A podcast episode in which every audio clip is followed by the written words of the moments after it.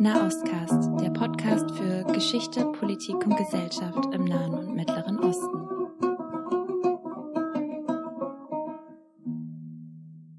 Hallo und herzlich willkommen. Wir sind heute zu dritt. Svenja. Hallo.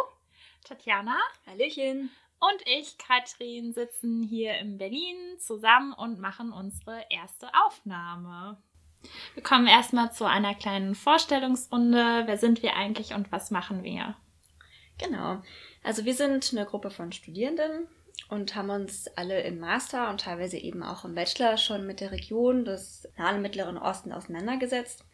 Und wenn wir jetzt von der Region reden, dann meine ich geografisch gesehen den Raum Vorderasien und Nordafrika. Und das ist natürlich eine ziemlich große und auch sehr kontrastreiche Region und wir würden uns natürlich niemals anmaßen, da alles drüber zu wissen. Und da wir aber alle auch aus sehr unterschiedlichen Fachdisziplinen kommen, haben wir da alle ganz unterschiedliche Herangehensweisen. Ja?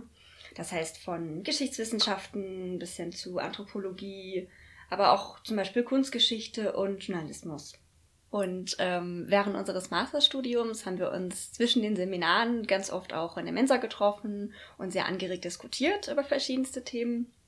Und da wir jetzt aber gerade etwas verstreut sind zwischen Orient und Okzident, versuchen wir diese Diskussionen immer so ein bisschen regelmäßig über Skype weiterzuführen und kamen dann so auf die Idee, da könnten wir ja eigentlich auch mal einen Podcast draus machen. Genau, und heute wollen wir uns ein bisschen darüber unterhalten, über die Situation von äh, Syrer und Syrerinnen im Libanon. Dazu äh, vielleicht ein paar einleitende Worte. Wir haben alle drei im Master im Libanon für ein Semester gelebt und waren vor allen Dingen über unsere Wohnsituation einfach auch in persönlichen Kontakt, haben Leute kennengelernt, Syrer, und haben einfach Erfahrungen auch gemacht, wie deren Situation ist, mit welchen Problemen und Herausforderungen sie auf jeden Fall konfrontiert sind im Libanon und haben dadurch halt auch eine sehr persönliche Zugangsweise zu diesem Thema gefunden und wollen uns da heute ein bisschen drüber unterhalten.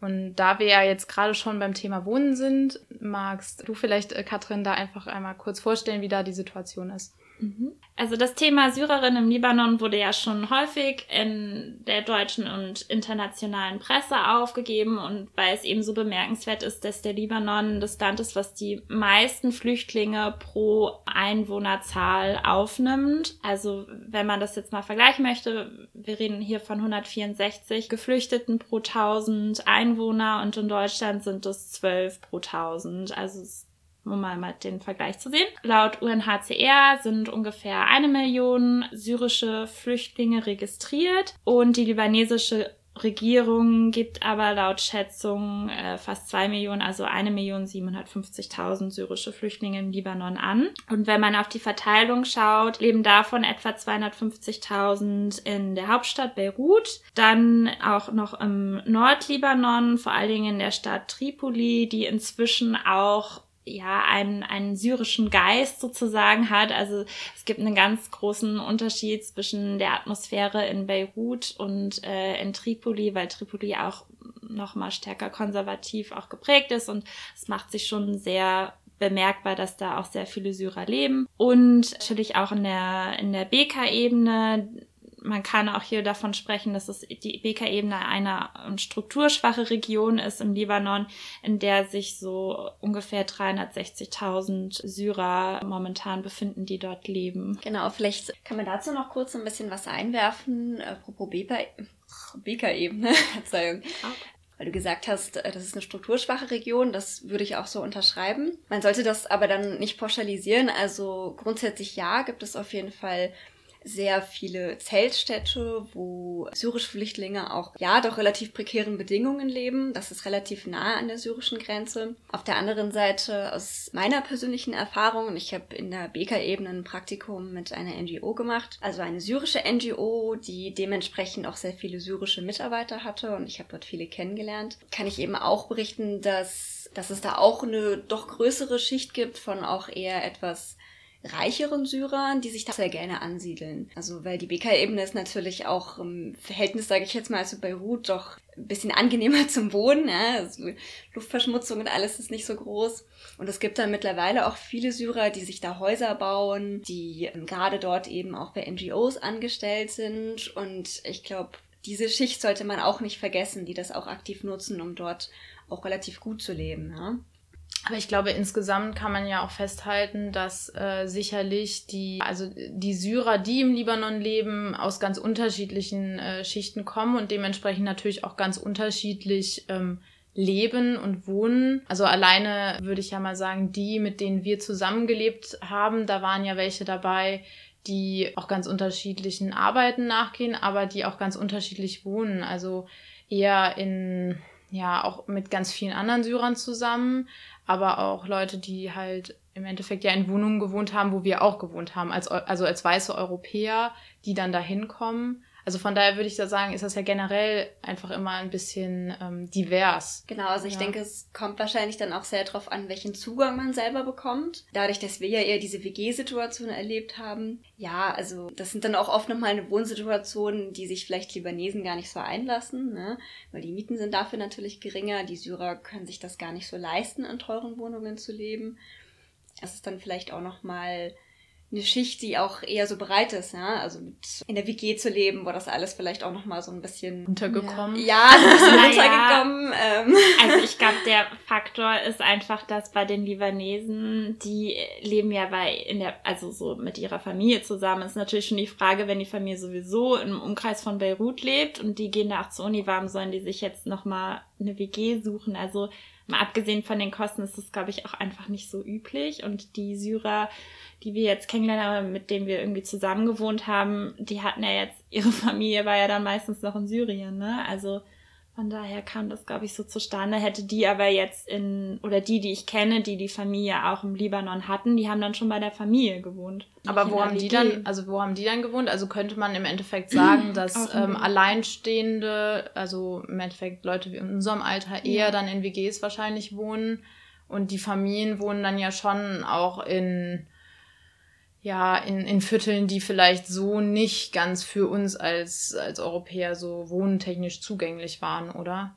Nee, also ja. ich, ich würde sagen, dass die, die eben die Familien, also wenn die ganze Familie jetzt im Libanon ist, dann wäre, glaube ich, keine Frage, dass halt auch die ganze Familie zusammen wohnt. Die mhm. teilen sich ja da meistens irgendwie ein Zimmer und wohnen da irgendwie zu acht. Aber wenn halt jetzt nur irgendwie der Sohn oder die Tochter nach Beirut gegangen ist zum Beispiel und die Familie sitzt aber noch in Damaskus, dann äh, haben die sich halt, wenn, ne, wenn die zum Beispiel jetzt zur Uni oder dann sich einen Job gesucht haben, dann haben die halt in der WG gewohnt. Und das halt dann nicht mit Libanesen zusammen aus verschiedensten Gründen, sondern dann eben kam, kommt es halt zu dieser Kombination, dass man halt häufig internationale Menschen oder Leute, die in den NGOs arbeiten, die halt dann auch mit Syrern zusammen wohnen. Also eher als mit Libanesen. Ja, nicht so viele Libanesen in äh, WGs ja wohnen, genau, wie wir ja. festgestellt haben.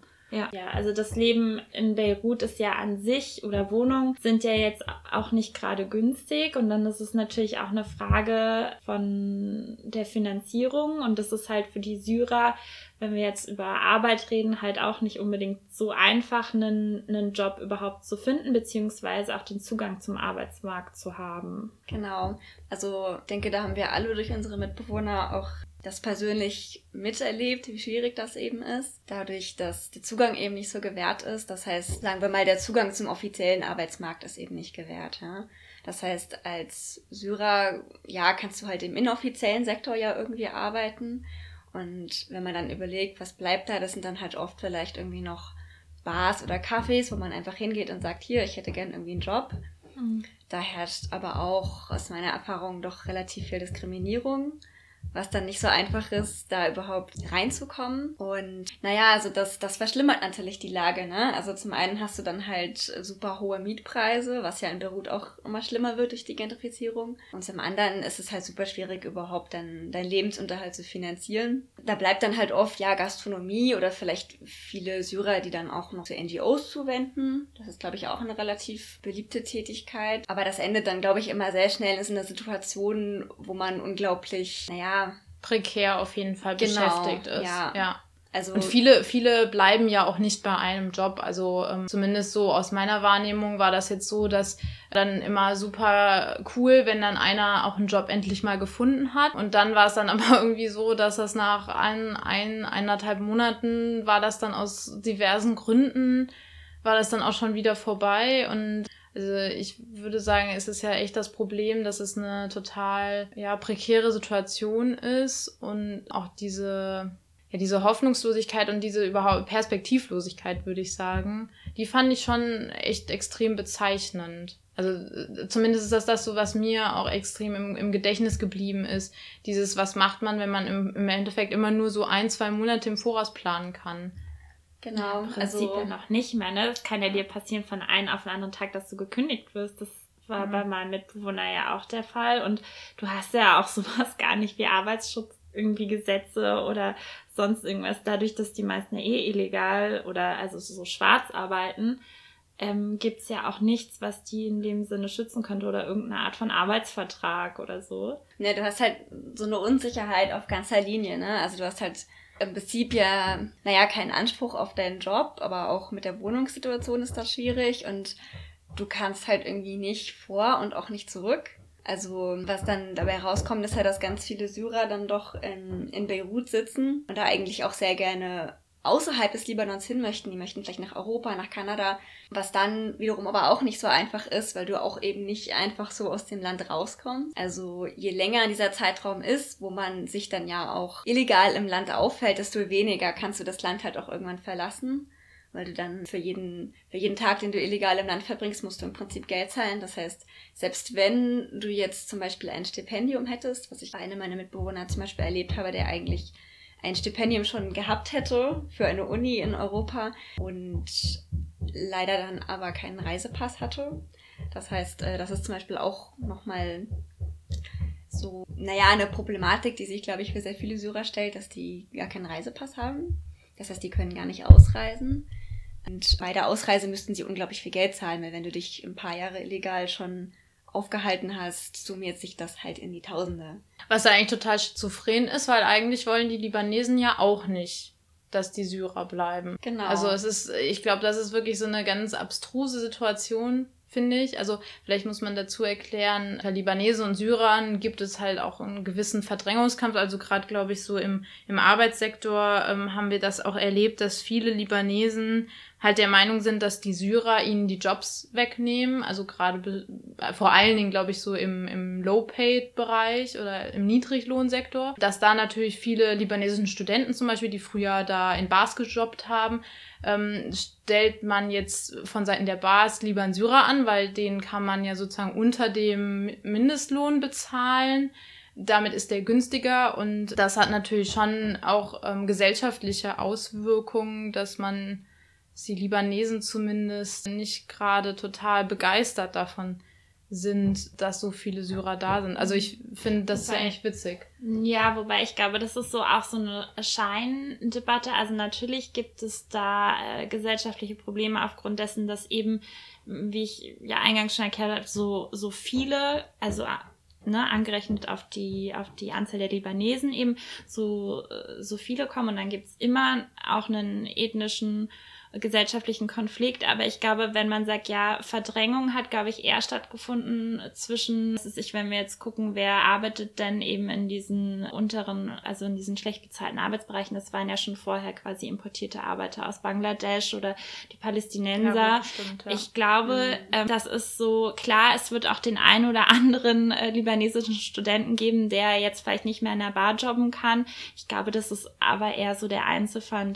Ich aber denke eher, dass so, so in der Wahrnehmung Wahrnehmung, finde ich, habe ja. haben wir das ja schon oft auch gehört von den Libanesen. Ja, ich glaube aber, wie gesagt, dass das eher so eine, so eine Diskussion ist, die eben so eine Scheindiskussion, dass es man sagt, ähm, äh, ja, das ist so einer der Gründe, warum wir das nicht möchten, dass so viele Syrer hier sind oder dass wir wollen, dass die halt möglichst schnell wieder zurück nach Syrien gehen. Also ich glaube nicht, dass so viele Menschen, also so viele Libanesen, mit denen wir zur Uni gegangen sind, von denen arbeiten sowieso die meisten nicht nebenbei, weil die Familien da auch genügend Geld haben. Gut, vielleicht die jetzt akut ja. davon betroffen waren. Ich würde jetzt auch weniger mhm. sagen, dass es unbedingt libanesische Studenten sind, die davon betroffen sind, aber vielleicht ja, wenn man an so Niedriglohnsektoren denkt, wie zum Beispiel auch auf dem Bau oder sowas, ja, wo mittlerweile ja auch viele Syrer arbeiten, dass in solchen Bereichen oder ja, also so unser Handwerksberufen oder sowas, dass es da halt schon äh, viele Syrer oder Syrerinnen gibt, die da halt ja mittlerweile schon für sehr wenig Geld arbeiten, weil sie ja auch Ja. gezwungen sind dazu. Also, ne, weil man muss ja irgendwie auch seinen Lebensunterhalt verdienen. Man hat vielleicht eine Familie mitgenommen und das verschärft natürlich auch deren eigene Lage, weil man ja auch super leicht ausgebeutet werden kann. Man ist ja auch auf eine Arbeit angewiesen. Auf der anderen Seite ist das natürlich ein lukratives Geschäft für libanesische Bauunternehmer oder sowas zum Beispiel, für die das natürlich ja ja lukrativ ist, ne, weil der arbeitet ja für weniger Geld. Also ich glaube, das ist, betrifft sie wahrscheinlich schon so bestimmte Sektoren, so Arbeitssektoren. Mhm. Vielleicht jetzt weniger so die Studierenden, die da jetzt nicht so drauf angewiesen sind. Naja, gut, aber ich meine, ähm, mal davon abgesehen kann man auf jeden Fall, glaube ich, sagen, dass halt dieser Mythos von wegen, was ja gerne auch in Europa so gesagt wird, dass äh, ja, der, da, dass die Syrer lieber sozusagen im Libanon leben sollen, weil die Kultur gleich ist oder ähnlich ist, sagen wir mal, oder der, die Sprache vielleicht auch äh, kein Problem da ist. Das, das stimmt vielleicht alles, aber zumindest so das, was wir erlebt haben, könnte man ja schon sagen, dass es einfach auch Vorurteile gibt und die sind halt auch ganz massiv von Libanesen gegenüber Syrer. Die, was man jetzt auch sagen könnte, na ja, also es gibt da ja auch eine gewisse äh, Geschichte, äh, dass ähm, Syrien den Libanon bis 2005 auch ähm, militärisch besetzt hat. Da kann man sich natürlich äh, denken, das ist noch nicht so lang her und das haben die Libanesen, glaube ich, auch noch nicht vergessen. Da kommt das her, aber ich, also ich hatte, ich hatte immer so das Gefühl, es ist so ein, ein Märchen, dass, dass die, die mit offenen Armen jetzt begrüßen ja. und in ihrem Land haben wollen. Ja, auf jeden Fall. Und ich meine, da muss man auch einfach mal realistisch sein. Also der Libanon äh, hatte ja nun jetzt gerade äh, 30 Jahre, oder was heißt gerade, aber hatte halt einen 30-jährigen Bürger Bürgerkrieg, dann daraus resultierend eben die äh, syrische Besetzung, ich glaube, es war bis 2006 oder 2005, ja. äh, ist ja auch egal. Und wirtschaftlich und politisch sieht's ja jetzt auch nicht gerade rosig aus. Also, ne, wenn wir jetzt wieder bei der eher syrischen Oberschicht ist, die ganzen Leute, also gerade die Jungen, gehen ja dann eher in die Golfstaaten, um da zu arbeiten oder äh, orientieren sich auch eher an westliche Länder. Das heißt, du hast auch äh, eine extrem gro große, hohe Rate von Leuten, die auswandern, also äh, die gut ausgebildeten. Und weil sie halt selber auch so frustriert sind, weil sich halt nichts auch ändert und weil es auch überhaupt keine Perspektive in den Land gibt und das auch ein ganz großes Resultat eben dieser Politik ist, die da betrieben wird, dieser Leute, die schon seit Ewigkeiten an der Führungsspitze sitzen. Und wenn du jetzt in so einem Land natürlich auch noch, sagen wir mal, 1,5 oder zwei Millionen äh, Syrer, die da auch ohne Geld und Mittel oder viele erstmal mit nicht so viel Geld zumindest dann dastehen. Das ist erstmal eine extreme Herausforderung. Und dann kommt ja auch noch dazu, dass der Libanon, wenn wir von der Infrastruktur reden, ja auch extreme Probleme hat. Also du hast nicht überall eine Strom- und Wasserversorgung. Also die hast du ja noch nicht mal in Beirut gegeben. Wir hatten da auch, ich habe in einer Wohnung gewohnt, die auch kein, äh, wie heißt es? Generator. Kein, Generator, Gener ja. kein Stromgenerator hatte. Das heißt, es war dann klar, ne, musste sich das immer aufschreiben, dass da dann äh, drei Tage, äh, drei, drei Stunden. Stunden am Tag war halt nichts mit Strom, also kein Licht und so weiter. Und das ist einfach eine Gewöhnungssache, aber ich meine, natürlich ist dieses System dann nochmal doppelt überlastet, wenn halt so viele Menschen noch dazukommen und ja, politisch das irgendwie umzusetzen. Naja, also ich denke, das ist halt auch so eine Frage der Instrumentalisierung, ne? Also du hast halt schon eine prekäre Situation für Libanesen, Libanesinnen. Dann kommt ja auch dazu, dass man das natürlich da auch, dass es sehr leicht ist, da irgendwie ein Feindbild oder eine gewisse Angst zu schüren, ne? Also man muss ja auch bedenken, dass der Libanon kulturell, aber auch religiös unglaublich divers ist, ne? Also man hat ja im Libanon unglaublich viele verschiedene Konfessionen und wenn man dann bedenkt, dass eine super große Anzahl an Syrern ins Land kommen, die ja schon zu einem großen Teil, auch wenn es natürlich auch viele Christen gibt, aber einen großen Teil ja doch sunnitischem Islam angehören. Und das verändert natürlich auch was an der Zusammensetzung des Landes. Das verändert also wenn man ohnehin, also wenn man sich den Libanon anguckt, ohnehin schon sehr viele Vorurteile einfach und Stereotype unter den Konfessionen einfach herrschen. Und wenn dann natürlich dieses, dieses Gleichgewicht noch mehr verschoben wird, das kann man natürlich sehr leicht auch als als Politiker, auch die libanesischen Medien, das kann man natürlich sehr leicht instrumentalisieren, um dann eben auch ja, diese Angst einfach so ein bisschen zu schüren. Ne? Und das ist, denke ich, auch ganz wichtig, dass man vielleicht, wie Sven ja gesagt hat, diesen Mythos so ein bisschen aufarbeitet und dass es eben nicht so ist, dass Syrer und Libanesen kulturell total gleich sind und deshalb unglaublich alles äh, ja am Schnürchen läuft. Also das ist, da gibt's halt viele Probleme und auch einfach wenig Kommunikation, glaube ich, das ist so das Problem. Also wenig Berührungspunkte zwischen Libanesen mhm. und Syrer. Ja, aber es gibt ja schon wenig Berührungspunkte äh, zwischen muslimischen Libanesen und genau. christlichen Libanesen. Also wenn ich alleine mal so an, an das Universitätssystem in, in Beirut nachdenke, in dem wir uns ja auch bewegt haben, dann könntest du ja schon feststellen, es gibt halt die christliche Uni, da sind dann nur christliche Libanesen und es gibt die sunnitisch orientierte Uni und dann gibt es noch eine, wo eher Schiiten hingehen und so. Also es ist ja schon auch extrem, ja, segregiert zwischen den Libanesen selbst. Genau. Also es wäre jetzt, ja, nicht so einfach, dass jetzt mal eine christliche Libanesin mal irgendwie einen muslimischen Libanesen mal flott heiratet. Also das ist jetzt, glaube ich, keine Geschichte, die so oft äh, passiert. Und wenn man dann noch dazu nimmt, dass der gute Herr dann vielleicht aus Syrien kommt, das ist dann das natürlich schon eine Sache, das ist, ja. das ist Haram, also das ist Tabu, das, das passiert nicht so oft. Ja. Hat ja vielleicht, also vielleicht muss man dazu erklären, dass es natürlich auch eine politische Dimension hat, ne? Also durch dieses, äh, durch dieses äh, politische System im Libanon, das im Endeffekt insoweit gegliedert ist, dass man festgelegt hat, wie, welche Konfes äh, Konfession wie viel Sitze im Parlament hat und auch die Regierung muss sozusagen von allen Konfessionen irgendwie bestückt sein.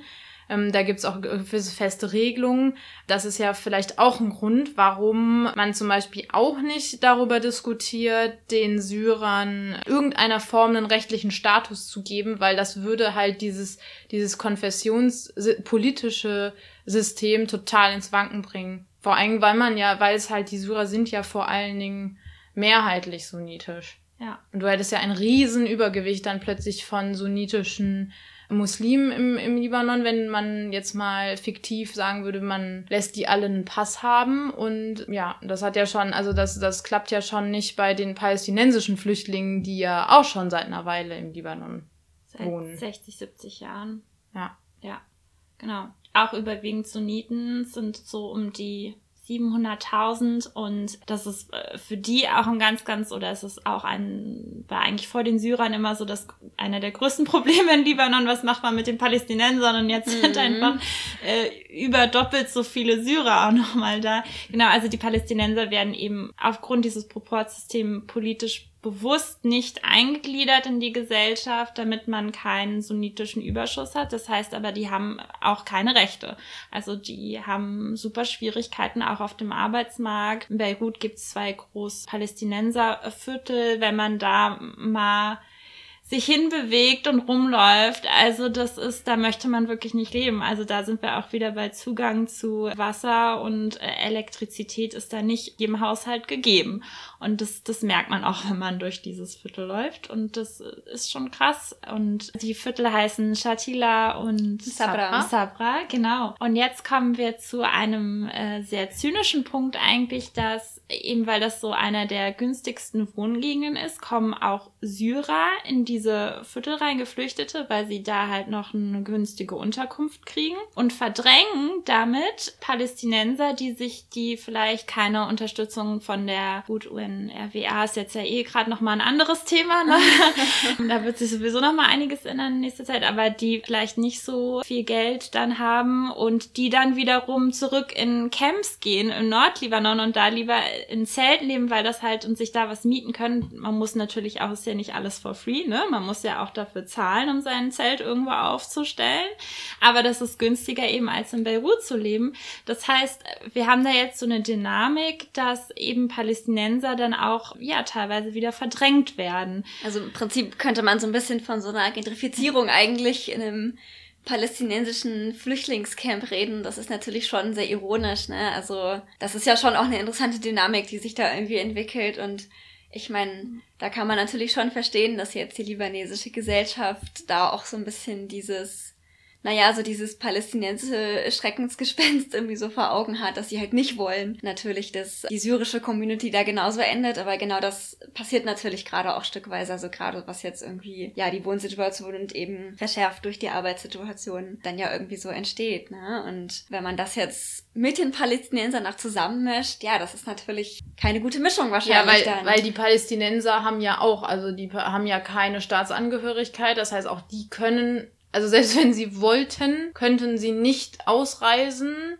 weil sie gar keine Papiere haben und auf der anderen Seite können sie auch nicht wählen. Also sie sind ja, also bei denen kommt ja noch diese Problematik von Staatenlosigkeit vielleicht noch hinzu. Aber das hat man ja bei den ja. Syrern ja auch in einem ganz großen Teil mittlerweile. Ne? Also wenn man jetzt an unglaublich, also die junge syrische Generation denkt, die in Flüchtlingscamps aufwachsen, wo es unglaublich viele Kinder gibt, die eben auch komplett ohne Bildung aufwachsen, die auch eben im Libanon geboren werden und dann ja auch oft keine Staaten wie sagt man, keine Nationalität mehr haben. Also da wiederholt sich ja gerade die Geschichte auch in ähnlicher Art und Weise. Ne? Hattest du nicht da auch irgendwas erzählt von wegen, dass wenn, also wenn syrische Kinder in Flüchtlingslagern geboren werden, dass der syrische Staat denen auch keine Staatsangehörigkeit nee, zu? Nee, das Problem ist eher, dass es ein ziemlich komplizierter Prozess ist, weil du musst sowohl mit den, also wenn dein Kind jetzt geboren wird und die Eltern sind äh, syrische Geflüchtete und nehmen in diesem Camp dann musst du das quasi nach der Geburt einmal zu der libanesischen, ich weiß nicht, welche Behörde dafür zuständig ist, gehen, aber dann auch noch zum syrischen Konsulat beziehungsweise mhm. zu der Botschaft. Die, da musst du erstmal dahin kommen, da musst du erstmal die Termine machen, dann brauchst du die Geburtsbescheinigung, bliblablub. Und das ist halt ein alles sehr zäher Prozess, wenn man mal an die libanesischen Behörden auch denkt. Und so ganz günstig ist es auch nicht, deswegen ja. machen das viele nicht. Und ich glaube, das und muss auch in einem bestimmten Zeitraum passieren. Also genau. wenn dein Kind geboren ja ist, musst du das, glaube ich, innerhalb von, ich glaube, zwei Wochen oder sowas, musst du das anmelden. Und wenn du diesen Zeitpunkt obsolet, ja. verpasst, dann glaube ich, ist das nicht mehr so einfach, dein Kind überhaupt bei der, so, bei den klar. Behörden anzumelden. Und dann, dann resultiert halt genau das, also dass dein Kind dann ja. eben keine Staatenangehörigkeit hat. Und das ist auf jeden Fall ein Problem, weil das dann auch wieder dazu führt, du hast ja eh schon Problematik, ähm, dass klar, wenn wir jetzt von Schulbildung reden, es einfach viel zu wenig Schulen gibt, obwohl du ja, ja. schon dieses Vormittags- und Nachmittags-Schichtsystem hast. Aber wenn du halt keinen Pass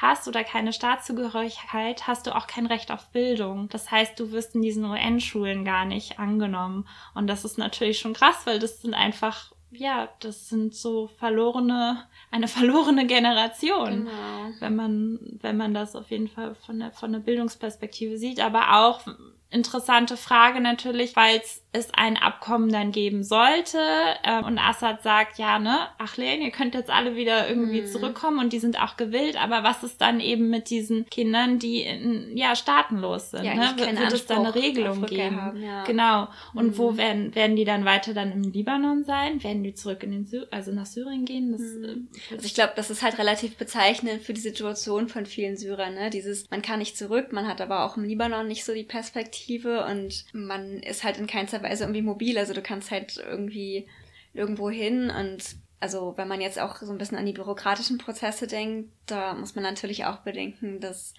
da auch viel Diskriminierung herrscht. Also ich habe das halt auch bei meinen Mitbewohnern ganz oft erlebt, gerade wenn man jetzt irgendwie zu General Security oder sowas geht, also an, wenn man jetzt irgendwelche Sachen mit seinem Pass regeln möchte, mit seinem Aufenthaltsstatus etc., dass man da halt auch sehr viel Diskriminierung erfährt. Also solche Geschichten wie, der ist dann da hingegangen, dann hat er irgendwie zehn Stunden gewartet und dann hat man ihm einfach nur einen Zettel in die Hand gedrückt und gesagt, ja, komm morgen wieder. Das sind so Geschichten, die passieren halt sehr oft, wo dahingegen man, glaube ich, als Europäer dann ganz oft so eher positiven Rassismus erfährt, also im Sinne von, ja, man wird dann schon fast bevorzugt. Also dieser Kontrast ist halt, glaube ich, sehr krass. Und ich glaube, das, das sollte man halt auch immer bedenken. Alles, was mit diesen bürokratischen Prozessen im Libanon zu tun hat. Auch da ist man dann halt als Syrer oder Syrerin schon nochmal ein Stück benachteiligt und muss da eben auch einiges einstecken und Viele verstehen dann halt vielleicht die Prozesse auch gar nicht so und kennen sich damit nicht so aus. Dann begeben sie sich da vielleicht auch gar nicht so rein. Und dann hat man halt noch mehr das Problem, dass ja viele vielleicht schnell in der Illegalität enden. Ne? Wobei man ja auch jetzt, um mal auch eine, andere Perspektive nochmal mit reinzubringen, könnte man ja auch sagen, dass das vor allen Dingen die jungen Männer betrifft, dieses Problem.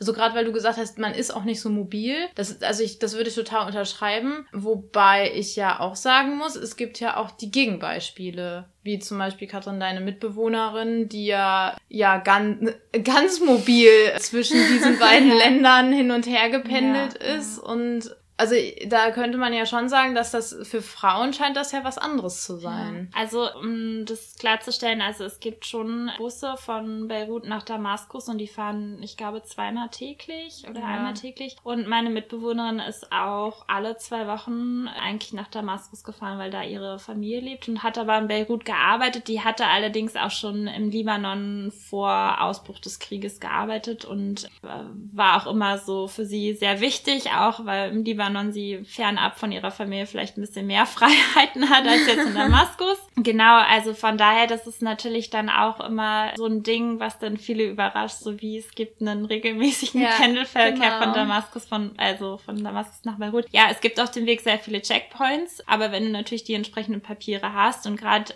die Frauen müssen ja in, in Syrien werden ja nicht eingezogen für die Armee, das heißt, sie konnte sich da relativ frei bewegen. Und sie war auch überhaupt nicht Diskriminierung jetzt alltäglichen, auch nicht in, Libanon ausgesetzt, weil sie aber auch sehr gut den libanesischen Dialekt kannte und sie hm. sehr viele für eine Libanesin gehalten haben. Wobei, also äh, würde ich jetzt vielleicht auch nochmal einwerfen, also ja, man kann sich, glaube ich, schon als syrische Frau in dem Sinne frei bewegen, dass du von Du kannst mal in den Bus steigen von Damaskus nach Beirut. Das heißt aber nicht, dass du ganz einfach mal in Beirut bleiben kannst. Also das war früher, war das ja schon ein reger ja, Austausch. Und da durfte man, glaube ich, auch einfach so lange bleiben, wie man wollte. Mittlerweile musst du dafür ja schon Visum beantragen. Und das kriegst du mittlerweile auch, glaube ich, nur noch für zehn Tage. Und du musst eine Nacht in einem Hotel oder das Genau, genau das musst die, du vorweisen. Ja. Stimmt, das ja, war diese, dass du so, so jemand anrufst, ne, der das dann, der mhm, das dann ja. für dich irgendwie. Du machst dann halt ähm, so eine Alibi-Hotelbuchung, das stornierst du dann wieder. Genau. Und also ich glaube, das ist halt schon wichtig und auch überraschend, dass es halt immer noch diesen regen Austausch gibt. Aber es ist definitiv nicht mehr so einfach. Also zum Beispiel die Familie vom Mitbewohner, die war auch für einen Monat bei uns. Und die konnten einen Monat bleiben, weil die, glaube ich, beim öffentlichen Dienst waren, weil die Mutter Lehrerin war. Aber ohne das ist das nicht so einfach. Also dann hat man, glaube ich, ein Visum für zehn Tage und dann, ja, dann muss man auch gehen. Also, mhm. aber ich glaube, es ist trotzdem irgendwie nochmal so ein, ja, so eine interessante Sache, dass das vielleicht so gendermäßig dann auch nochmal einfach eine andere Perspektive ist. Dass du halt diesen Austausch hast und die Busse und es gab doch auch mal so einen Artikel darüber, wo, glaube ich, ganz viele Frauen aus Damaskus mal schnell zum Shopping nach Beirut oder sowas gefahren ja, sind. Das, ja, also das, das ist, ist, eh sehr beliebt. Also so äh, eben genau in, in, nach mal Beirut fahren und da halt einkaufen zu gehen und dann wieder zurück nach Syrien muss ja nicht Damaskus oder ja. gut, Damaskus liegt halt jetzt nur 80 Kilometer von Beirut, deswegen bietet sich das an, mal so eine schnelle Tour zu machen. Aber also das war ja auch schon vor Ausbruch des Krieges wohl gang und gäbe. Wobei man auch dazu erwähnen muss, dass die Syrer auch so Libanon jetzt nicht unbedingt als eigenständiges Land angesehen haben. Es war immer so, ja, so eine, wie so eine Provinz, also so ein, ist schon noch Teil von Syrien, ne? So ein bisschen sehen die das, glaube ich, schon. Ja, also ich glaube, also da, dazu kommt natürlich auch, dass man, wenn man sich das mal verdeutlicht, wie lange der Grenzverlauf zwischen äh, Syrien und Libanon ist, also alleine geografisch landschaftlich ist das ja auch gar keine abgezäunt Grenze im Sinne, dass du da überall Checkpoints hast. Also das ist ja, glaube ich, auch das Problem, ähm, dass zum Beispiel äh, nach Tripoli auch ganz viele über die Nordgrenze kommen, mhm. da, da in den Bergen und dass das halt gar nicht, das ist halt nicht wie, da steht eine Mauer oder ein Zaun oder so, sondern es ist hm. finde ich ja schon eine flexible Grenze in ja. gewissen. Und ja, das ist ja auch relativ neu, dass man da überhaupt jetzt kontrolliert wird. Also so vor einigen Jahren gab es da ja unglaublich auch Handel zum Beispiel. Also dass du bist da einfach rübergefahren und ähm, Syrer, die auch im Libanon vorher schon gearbeitet haben, auch in, in der Nähe der Grenze und da gab es unglaublich viel Regen, also Handelsaustausch das ist jetzt schon. Das hört sich ja ein bisschen nach Handels- oder halt Schmuggel, ne? Wenn wir ja, ja. ehrlich sind, weil ich weiß nicht, wie viel Zoll und so. Also Na, aber also schon Syrer, die auch also im Libanon gearbeitet haben in Berufen, weil du vielleicht im Syrien nicht gefunden hast, das gab es schon auch. Ja. Und so dieses Kontrollieren von dem Pass, das Also es gibt da auch so. sehr viel Haschischplantagen in der Stimmt, also in der. Bäckerebene gibt es viel Haschisch. dafür. ähm, ja gut, das hat sich natürlich auch mit der Grenzkontrolle äh, übernimmt ja jetzt auch zum großen Teil eben die Hezbollah, weil die libanesische äh, Armee doch gar nicht in der Lage dazu ist und da hat man natürlich auch viel strenger kontrolliert, als man das Problem mit Daesh hatte, also als auch IS-Kämpfer quasi auch ihre ihre ähm, sozusagen ihre Camps dann im Libanon aufgeschlagen haben und von da aus dann aber nach Syrien gegangen sind, um zu kämpfen und das fand dann auch äh, die Hezbollah und auch die, ja, die libanesische Regierung nicht mehr so witzig. Und dann hat man auch angefangen, mehr die Grenzen zu kontrollieren. Aber natürlich auch im Zuge jetzt von äh, geflüchteten Syrern, dass man die natürlich auch möglichst trotzdem in Syrien halten möchte und nicht noch mehr von denen im Libanon. Also da vielleicht äh, nochmal, ne, Hisbollah ist schiitisch und äh, IS ist sunnitisch. Das heißt, auch da gibt es eine, einen Ja. Konflikt religiöser Art auf jeden Fall. Ja. Ja, gut, religiöse Art. Ich würde eher sagen, machtpolitische Art, aber man Art, nimmt dann ja, ja. gern die Religion als äh, Genau. Grund. Ja, also zusammenfassend kann man sagen, die Lage der Syrer im Libanon ist prekär, ist unsicher und vor allen Dingen ist auch nicht sicher, wie sich das in Zukunft entwickeln wird, weil ja aus eben den Gründen des politischen Systems im Libanon, weil man da doch recht stark festhält an dieses Proportsystem, ist halt klar, man wird Syrern da keine Chance geben, längerfristig irgendwie auch zu leben. Und die Frage ist halt, ja, werden die dann zurück nach Syrien gehen? Wobei man, also wie gesagt, ich, ich äh, finde auch, dass äh, ja, die Lage ist nicht rosig, aber auch bei den Syrern natürlich total abhängig vom gesellschaftlichen Status, von, von Geld, von wie du vorher vielleicht auch gelebt hast. Also einige Menschen kriegen das ja relativ gut hin oder pendeln, andere können das gar nicht, andere wollen nach Europa. Also ich glaube, dass man auch festhalten kann, dass es natürlich wie immer ganz unterschiedliche Lebensentwürfe gibt. Die, die Problematik ist halt vor allen Dingen, dass eben viel natürlich klar, die sind äh, ja, haben das ja auch nicht lange ihre Ausreise geplant, sondern Mhm. das war dann auch eher so eine Ad-Hoc-Entscheidung und man hatte natürlich gedacht, ja gut, ich bin jetzt irgendwie ein Jahr weg oder so, ne? Und dann wird sich das gelegt haben, dass sich das jetzt über Jahre hinweg zieht. Damit hat weder, glaube ich, der Libanon noch die ganzen westlichen Staaten irgendwie gerechnet. Und wir wissen ja auch nicht, wie es in Zukunft aussieht. Und dieses Vermögen, was man vielleicht dann noch irgendwie hatte, auch jetzt, wenn man aus einer guten mittelständischen Familie irgendwie kam, das ist aber ja inzwischen auch irgendwie aufgebraucht und da eben es halt wenig Arbeitsmöglichkeiten gibt. Mhm. Libanon ist natürlich, du hast auf jeden Fall eine Verarmung einfach immer mehr und das wird sich auf Dauer, wird es nicht gut gehen. Naja, damit sind wir, glaube ich, am Ende von unserem ersten Podcast. Wir hoffen, dass es euch erstmal gefallen hat oder Ihnen. Wir sind auf jeden Fall für Kritik und Feedback immer zu haben und freuen uns darüber unter unserer Webseite. Auch Und- gerne zum Beispiel über Themenvorschläge. Also Genau. wenn ihr zum Beispiel mal was habt, wo ihr sagt, oh, das würde mich ja richtig interessieren, freuen wir uns natürlich auch über eine E-Mail zum Beispiel. Und dann Oder ein Kommentar auf Facebook. genau, natürlich. Ja, dann verabschieden wir uns und wünschen noch einen schönen Tag oder eine Nacht oder Zugfahrt, wo auch immer ihr gerade unterwegs seid Und uns hört. Genau. In welcher Zeitzone ihr euch gerade befindet. genau. Und in welchem Land. Ja, und dann freuen wir uns aufs nächste Mal, würde ich sagen. Yalla, bye. Tschüss. Tschüss.